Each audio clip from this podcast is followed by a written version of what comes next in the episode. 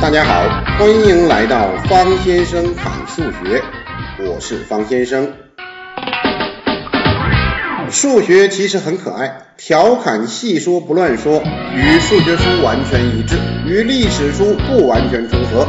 如果给听众带来不适，本人概不负责。喜欢听你就来，冲上数学高峰，或者干的把你硌掉牙。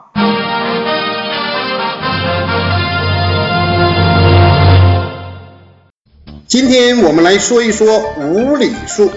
首先给一个学术定义：无理数是无限不循环的小数。有的人要问了，哪个数学大咖发现的这个东西呀？告诉大家，发现无理数的人叫希伯索斯。这个名字是不是有点陌生？其实他是一个勇敢的数学家。他是毕达哥拉斯的学生，毕达哥拉斯勾股定理的提出者。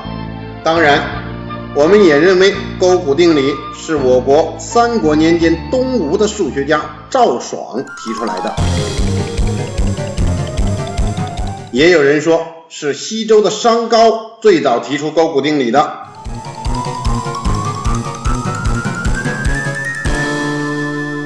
据方先生考察呀。商高啊，只是提出了勾三股四弦五，只是勾股定理的一个特例呀，或者说叫做一组勾股数。这个和证明普遍性的定理还是有差异的。不说勾股之争啊，话说毕达哥拉斯啊，那可是个数学界的大牛啊。这个老毕呀，有个学生，就是我们刚刚提到的。希伯索斯就是他，利用老毕的勾股定理呀，一算，哎，不对呀，两个直角边都是一，得到的斜边长度是多少啊？拿尺子一量，数不大，但是这数挺长。他把什么游标卡尺啊、螺旋测位器呀，能用的测量工具用了一遍，发现呐，得到的这个数啊，是个无限的小数。如果他是个乖孩子。嗯，很听老师的话，就一定会想，哇，这是我错了呀，然后放下尺子，找几个小朋友一起玩陀螺去吧。但是他没有，他真的没有，他找到老毕。天那个不一样，睡个懒觉不起床。这一天那个不一样，不用工作，不用忙。啊，我说毕老爷呀，学生斗胆说，你这个这个这个。不可公度啊！什么叫不可公度啊？就是不能测量啊！老毕大怒，一派胡言。其他同学一看，这不惹老师生气了？这怎么行？问题严重了！同学们趁着夜黑风高杀人夜，就把希波索斯投进了大海。一个数学天才就这样没了。这个故事告诉我们什么呀？不能住在海边，江湖危险，快点跑！后来大家回来一研究，发现呐，这个希伯索斯同学说的对呀。但是这事儿做了，太没道理了。干脆就把这种数叫无理数吧。啊！以上纯属戏说，因为呀，大家觉得这种数啊没有道理呀。为什么呢？一点道理都没有的数，无限不循环的小数就是无理数。除了无理数，那就是有理数了。无理数啊，大家有没有知道的呀？你一定知道，派呀，就是那个三点一四一五九二六，就是那个圆周率啊。人们研究它很多年了，后来还是祖冲之小朋友。为什么都是小孩呢？给我们相对精确的一个值。这个派呀，在三点一四一五九二六和三点一四一五九二七之间。各位听友，总结一下，整数和分数统称为有理数，无限不循环的小数叫无理数。那有理数和无理数加起来统称为实数。有没有一种扣题的感觉呀？有人可能会问了，说听了半天呢，感觉有一个数没了，那小数去哪了呢？小数到底去哪儿了呢？化蝶了吗？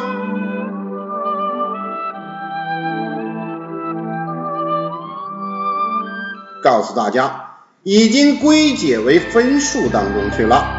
分数啊都能化成小数，但是小数不一定都能化成分数，只有有限小数和无限循环小数才能和分数之间来回画。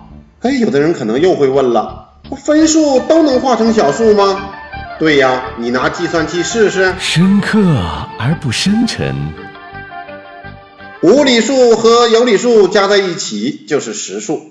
扣题了，实数，实实在在的数，管你有理没理，反正我是实实在在的数。我晕，我晕。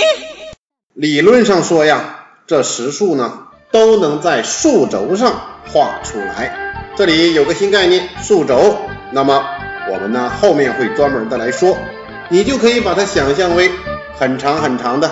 带着一个箭头的啊，把一二三四五六七八九十负一什么什么之类的全部表示在上面的这样的一根直线吧。当然这是理论上的，让你精确的找到负根号二在哪呀，还真不一定能找到。本来数学研究的呀就是一个理论正确，在理论上一定存在着这样一个点，你还别不服，非要我给你找出来。这个理论位置啊，绝对准确的，人类能够找到负根号二的点，和寻找宇宙外的智能生物一样，目前的技术水平还不行。不过这不影响我们对数学的喜爱，它的美就来自它的纯粹、整洁、清爽，有如宁静而蔚蓝的天空，清澈而见底的河流。绵延万里的山脉和你久远的思考。好了，这又不是在写作文，我就不在这里抒情了。这种数学的不精确会给人们带来影响。我真的伤不起，伤不。你去买包面条，上面写着净重五百，正负二十克，大家见过吧？什么意思啊？告诉你啊，你买的面条合格的就应该最重是五百加上二十，五百二十；最轻就是五百减去二十，四百八十。那也就是在五百二和四百八之间呢。这就是合格产品，不可能每袋正好都是五百呀。要是国家规定非得准确的五百克，否则不能卖，我估计所有的面条厂的老板都哭了。因为做不出来呀，表示这些数用什么方式呢？人们一直在想找到一种直观的方式。其实啊，聪明的古人早就想到了。古人结绳记事，大家知道结绳记事吧？古人为了记住一件事情，就在绳子上啊打一个结，以后看到这个结呢，他就会想起，哦，那件事情是什么来着？今天小王拿走了我的 pad，咔，打个结。儿子考满分了，咔，打个结。班主任找家长了，咔。孩子打架了，咔。孩子上哈佛大学了，咔咔咔。大事儿啊，多记几个。所以，我们中国古代这个结字啊，就有了很深的含义。比如说结义、结社、结拜、结盟。团结、结亲、结发、结婚、结合、结果、结局、结束。哎呀妈呀，一口气说这么多，差点没上不来气呀！当然，这结绳记事啊，它有点问题，时间长了呀，它容易忘。哦，这什么招来的？那这个、这个、这个什么来的？算了算了，把绳子扔了吧。我真的伤不起，伤不起。这事儿啊，也给人们一些启示。我估计呀，数轴就是从结绳记事得来的启示，还是给出一个专业的定义，规定了圆点、正方向和单位长度的直线。圆点，原来的圆哦，不是圆圈的圆哦。我晕。我晕。这个原点的意思啊，就是开始点、发源点。它的左边呢就是负数，越往左呀负的越多；右边呢就是正数，越往右啊就正的越多，也就是越大。单位长度，什么叫单位长度啊？就是一个长度。说这一个长度到底有多长啊？方先生告诉你啊，你爱多长就多长，我晕，我晕。但是要保证每一个单位长度都要相同。就像古人结绳记事的时候，每个结的位置要间隔的相同。你真聪明，你明白了吗？那这个正方向呢，就是指啊哪边是正数，这样就有一个长得像长毛一样的东西出来了，它就是数轴。原点、正方向和单位长度就是数轴的三要素。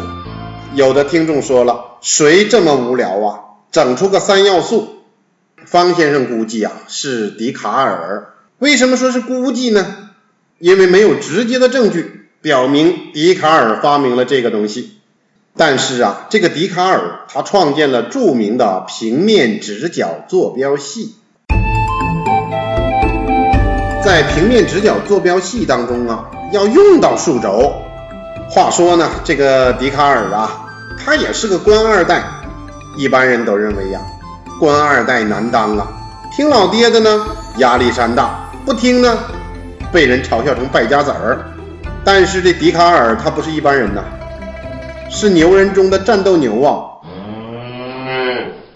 他那为官一方的老爸早把职业生涯给他规划好了，希望他当神学家。你看看多有追求的目标啊！居庙堂之高，俯视众生。